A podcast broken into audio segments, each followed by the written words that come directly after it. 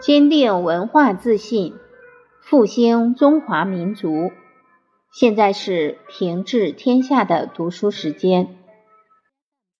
序言五：二十世纪九十年代，中国原驻日大使符浩先生也从日本皇室获赠一套天明版群书治要，由。吕孝祖先生等对其点教考译，著《群书治要考译》。